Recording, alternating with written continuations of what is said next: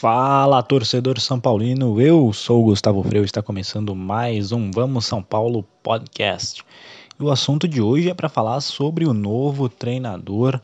É, a gente tem muitas informações aí, muitos nomes, né? Pedro Martins, Vitor Pereira, Miguel Angel Ramírez, Guilherme Esqueloto, Hernan Crespo, mas parece que o São Paulo vai fechar mesmo com esse último, o Crespo, que foi um atacante sensacional e é apenas um ensaio de técnico ainda, né? Embora tenha ganhado a última Copa Sul-Americana, o primeiro título dele, né?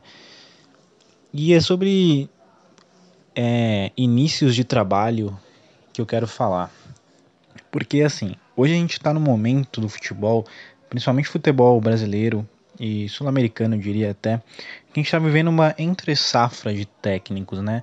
Por quê?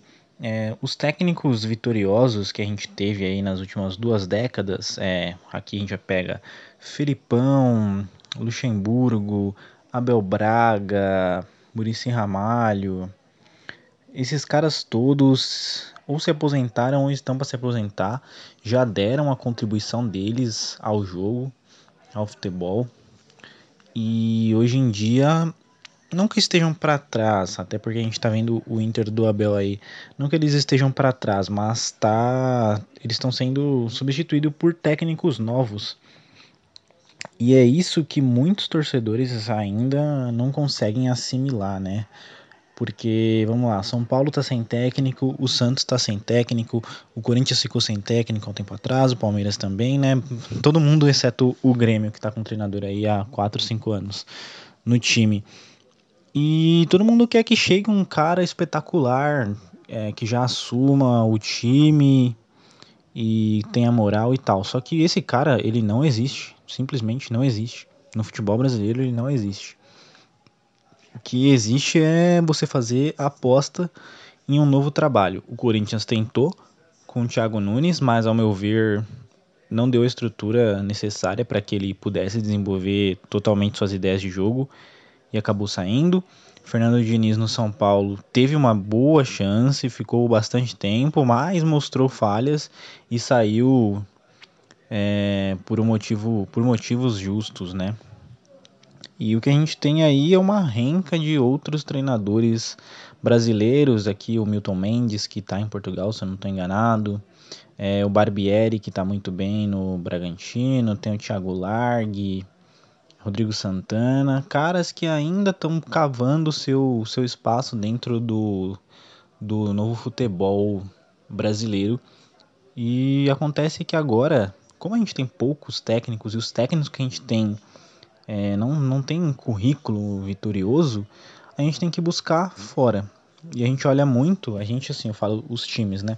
E a gente está olhando muito para América do Sul, principalmente para Argentina, que aqui no continente é a melhor escola de treinadores, pelo menos, né? Tem o Gachardo, tem o, o Heinz, o Crespo, o BKSS, são, são o Kudê, que saiu do Inter e foi para a Espanha. São os melhores técnicos, não adianta a gente querer forçar o nome brasileiro, porque, pelo menos a nível mundial, não conseguiram espaço para serem tidos como soluções para outros países, outros continentes. E lá fora também a gente não tem tanto treinador, e aí um pouquinho mais, uma questão um pouco mais complicada, porque a maioria das vezes envolve valores, né? Não dá para pagar o que os caras ganham na Europa e muito menos o que os treinadores ganham na China. Mercados que o São Paulo procurou olhar, né? O Vitor Pereira, que tinha treinado o Xangai, foi campeão lá na China, é, ainda poucos títulos, o Pedro Martins, que treina o Olympiacos, tem uma carreira um pouquinho mais extensa, mas tem pouco título, só conseguiu título realmente com o Olympiacos e nem é numa liga nossa espetacular, que é a liga grega. Então é isso, hoje em dia a gente não tem um técnico top assim que esteja disponível. Os técnicos tops que a gente entende como os melhores são o Jurgen Klopp, o Guardiola, o Mourinho. Só que esses caras estão completamente fora da realidade do futebol brasileiro, completamente fora da realidade sul-americana, e mesmo se viessem, seriam completamente é, apostas, porque são caras que não, não entendem o futebol sul-americano, né? Não é porque o Klopp treina o Liverpool que ele vai chegar aqui no São Paulo e vai fazer exatamente o mesmo trabalho. São outras realidades, são outras estruturas, outras filosofias, é, outra geografia, outra cultura do país, cultura de jogador. Tem vários poréns que dificultam que um técnico europeu principalmente um europeu renomado, chegue no Brasil e desempenhe um bom, um bom papel. Óbvio, aconteceu com o Jorge Jesus, mas o Jorge Jesus também não era um técnico extremamente estourado no futebol português, né? Tinha ganhado a liga com o Benfica, mas era só também. E a liga de Portugal também não não tá entre as tops da Europa. E o Flamengo apostou e se deu super bem. Realmente ele fez um ótimo trabalho, até porque ele tinha é, excelentes jogadores e soube trabalhar com eles. O próprio Flamengo, quando perdeu Jesus, viveu essa situação do São Paulo. E aí, quem eu busco? Porque não tem técnico renomado aqui. Tá todo mundo empregado e os que tem já realmente não, não estão adequados ao futebol de hoje. Foi apostar no Domenech que é até então não havia comandado nenhuma equipe, né? Era auxiliar do Guardiola. Trouxe uma aposta que deu errado, mas beleza. Agora eles estão com outra aposta que é o Rogério Ceni, um mito que é um dos mais promissores aqui do Brasil. Tenho certeza que daqui 4, 5 temporadas o Rogério vai estar tá muito mais maduro na carreira de técnico é, e vai, vai se destacar com certeza. O cara nasceu para vencer e vai ser um dos melhores que os melhores treinadores que o Brasil já viu. Mas hoje não é. É, vamos lá, Palmeiras também. Perdeu o Luxemburgo, ficou pensando em nomes, né? BKSS, Heinz, Ramires.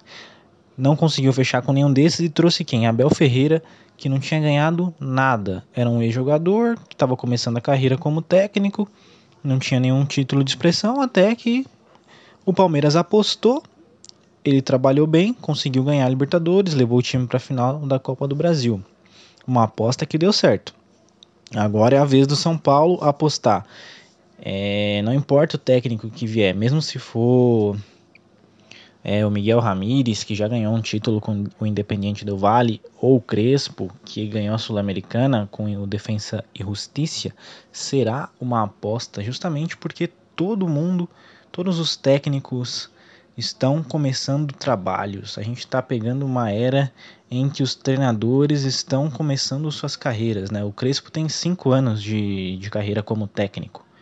É, não treinou nenhum time expressivo. Né? Treinou Modena, o Banfield, na Argentina, treinou Modena na Itália, o Banfield e agora o Defensa e Justiça, que dos projetos aí era o mais estruturado, né? É, o time tá o time do Defensa está começando a crescer na Argentina, né? Ainda é pequeno, mas tem uma organização interessante, tal como a Chape e o América Mineiro estão demonstrando aqui, o Bragantino também. Então é o momento de apostar. É, o Crespo parece que está chegando ao São Paulo porque ele não custa tanto, né? O Vitor Ferreira, o Vitor Pereira, o Pedro Martins pediram muito, Miguel Ramírez está pré-acordado com o Internacional então o Crespo ele é um cara que se encaixa, é, por ser um, um, técnico novo, com ideias novas, é, muito parecidas com, do Fernando Diniz, com as do Fernando Diniz, diga-se de passagem, então já prepara o coração e que está começando a carreira. Então não adianta a gente querer, ah, o nome top que tem, porque isso não vai acontecer. E qualquer outro time, em qualquer outro momento que demitir seu técnico, vai ter que fazer essa mesma aposta, vai ter que se deparar com essa nova realidade. Agora, a realidade é apostar em novos trabalhos, observar quem são os caras promissores que fazem um trabalho legal e apostar nesse, nesses caras e dar tempo. São Paulo deu tempo pro Diniz, verdade. Agora tem que dar tempo pro Crespo. É, o Santos vai ter que dar tempo pro novo técnico que vai substituir o Cuca. É, e os outros times também. É um momento muito delicado, de mudança mesmo, né? É sempre difícil passar por mudanças, mas não, não tem o que fazer. Ninguém vai ficar sem um treinador. Então, e também não dá para trazer os caras experientes da Europa, né? Isso que eu citei só dois, mas se a gente for pensar bem assim, o, os treinadores dos clubes europeus também não têm muita longevidade na carreira de técnico, né? Se a gente descontar aí, tipo, o Ancelotti no, no Everton, não é, mas se pegar é, o Hans Flick tem pouco tempo como técnico, quem mais? É... O Sérgio Conceição no Porto tem pouco tempo como técnico. Né, o Arteta, o Frank Lampard que saiu do Chelsea, tem o Solskjaer que também treina o Manchester. É, a maioria dos treinadores também são jovens e está todo mundo apostando. É um momento de mudança mesmo e é de apostar. Então é aquela velha ladainha que todo mundo escuta escuta, mas não, não absorve, né? Que é ter paciência e dar tempo para as pessoas trabalharem, né? É, especialmente o brasileiro que tem uma paciência mínima. Então aí a diretoria do São Paulo vai ter que dar o mesmo tempo que deu pro Diniz. Um ano, o Diniz ficou mais de um ano no, no, no cargo, um dos técnicos que mais durou nessa administração do Leco. Então o Crespo vai ter que ter primeira estrutura legal, né? O São Paulo não tem um orçamento que permita muitas muitas estripulias no mercado, então não dá para trazer craque assim. É, a gente tá ouvindo que vai ter uma limpa no elenco, isso me preocupa porque tudo bem, eu acho que tem que limpar o elenco, mas vai trazer quem com um orçamento de aproximadamente 37 milhões para ser gasto com, com reforços? Trouxe o Rui Costa, o São Paulo trouxe o Rui, o Rui Costa por ser esse profissional que trabalha com nomes mais assim da, da terceira prateleira, mas que tem mas que são promissores. Ele deu certo, deu certo no Grêmio, deu certo no Atlético Paranaense, vamos ver se vai dar certo no São Paulo. A torcida vai ter que ser paciente com o Crespo, porque técnico novo. E por esses motivos eu não acho justo é, criticar tanto cara, porque todo mundo vai ser assim agora. Todo mundo vai ser, todo mundo é muito, muito novo e inexperiente nas funções.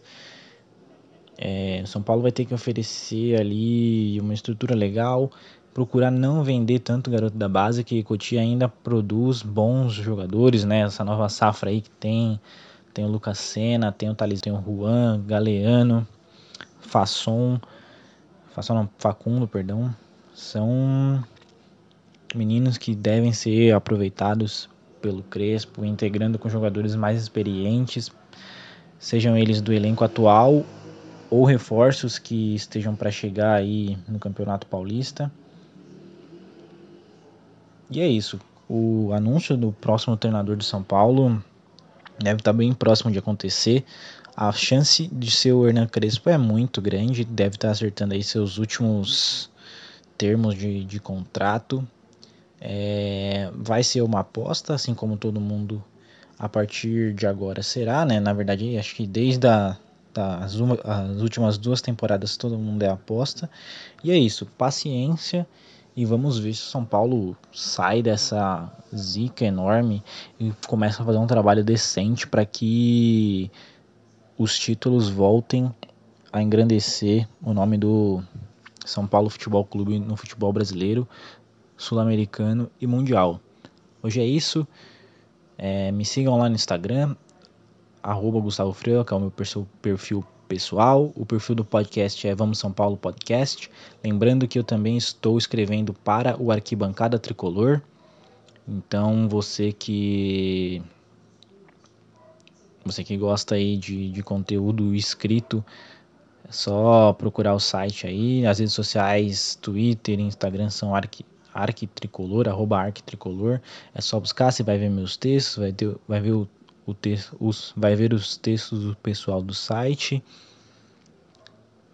E é isso. Boa noite, até o próximo episódio. Vamos São Paulo.